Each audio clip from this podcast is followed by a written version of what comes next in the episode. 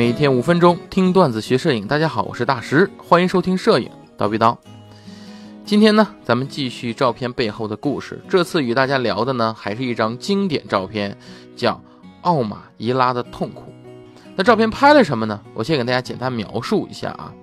拍的是一个小女孩，直视着你的镜头。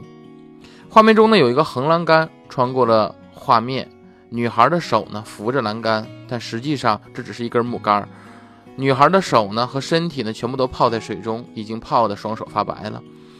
她瞅着镜头的眼睛啊是没有眼白的，漆黑一片。为什么呢？可能没有学过医的人不知道，因为我之前是学医的嘛。就是当人在临终之前，瞳孔扩大的时候，就是这副样子，眼睛里面全部都是黑眼仁。那么这张照片讲的是什么呢？我们来聊聊它背后的故事。如果大家想要看到这张照片呢，很简单，可以在我们的蜂鸟微课堂的微信号上回复“痛苦”两个汉字啊，回复“痛苦”两个汉字。好，我们现在聊聊这张照片。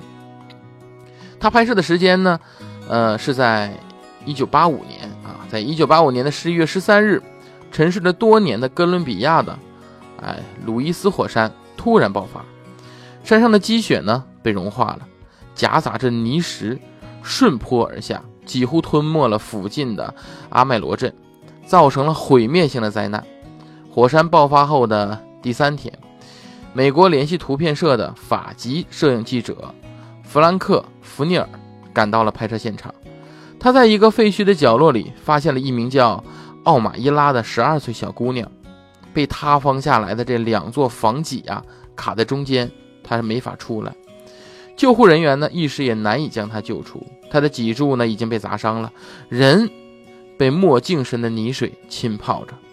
尽管福尼尔曾经当过外科医生，但此刻他也对他无能为力。福尼尔作为一个有着医生同情心和人道主义精神的摄影记者呢，只有在他用相机拍下小姑娘那美丽而坚强的面孔的同时，他要不停地与她攀谈，因为他懂得这样做会增加他生存下去的力量和信心。待救护人员赶到奥马伊拉的身旁的时候呢，他在泥浆里已经浸泡了六十多个小时了。救援人员用清水为他清洗头上的泥沙，喂他水，并设法将他救出。但是他的心脏已经十分衰弱，最后终于停止了跳动。而这张著名的照片《奥马伊拉的痛苦》，就是这个小姑娘被死神召唤去的那一瞬间，双手泡的肿胀，眼神涣淡，丧失了生命的光辉的那一瞬间。这个小女孩在泥石流中苦苦挣扎了六十小时，直到救援人员把她救出来。在每个人面前，她抗争着，努力着。虽然她接受了救治，但还是死了。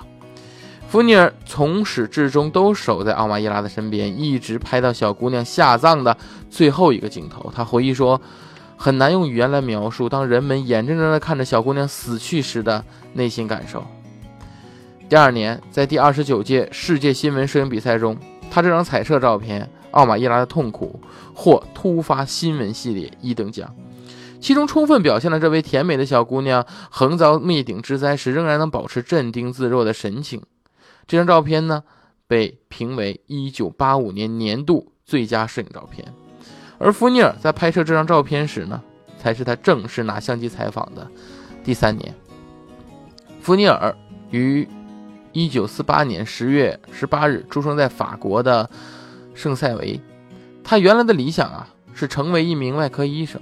当他在医学学院学习了四年之后，正在一家医院手术室里实习时，他突然改变了主意，放下了手术刀，拿起了照相机。他为什么转了这么大一个弯子，谁也没弄清楚。一九八八年冬季，弗兰克·福尼尔联系图片社来中国参加国际摄影周活动，中国同行留下了深刻的印象。在首钢采访啊，就是咱们北京那首钢，在首钢采访的时候，大伙儿啊都把窗户打开，大派一通后扬长而去。细心的人能够看到一个中年谢顶的大鼻子，再把窗户一扇一扇的关好。这个人便是弗兰克·福尼尔。在雍和宫采访时，又是他把有些人不经意甩在地上的空胶卷盒一个一个的捡起来，塞到自己的摄影包里。福尼尔是一个。高尚品德的摄影师，就像他在拍摄奥马伊拉的痛苦时，我们甚至能够通过这张照片看出当时拍摄者内心的痛楚。他没有追求猎奇，福尼尔是把人放在了第一位。他这种行为呢，受到了人们的好评。他显示了记者的高尚品德。从他拍摄奥马伊拉的痛苦这张照片中，最有意义的一点就是说明了这样一种情况：我们已经在这个充满饥饿、恐怖、战争、死亡和自然灾害的世界里生活了许多年了。所以人生而不易，请先珍惜吧。好。本期节目的最后呢，给大家分享一个福利。今天晚上在网易云课堂呢，我有一节免费的课程，叫“弹云也精彩”啊，是讲解如何用好五零一点八的这枚镜头呢。是所有人不管你是哪家啊，估计都会有或者你也都买得起的镜头，对吧？用好这种廉价镜头是能给你的摄影带来很多可能性的，所以让廉价镜头化腐朽为神奇这节课程你不容错过。报名方式是在我们。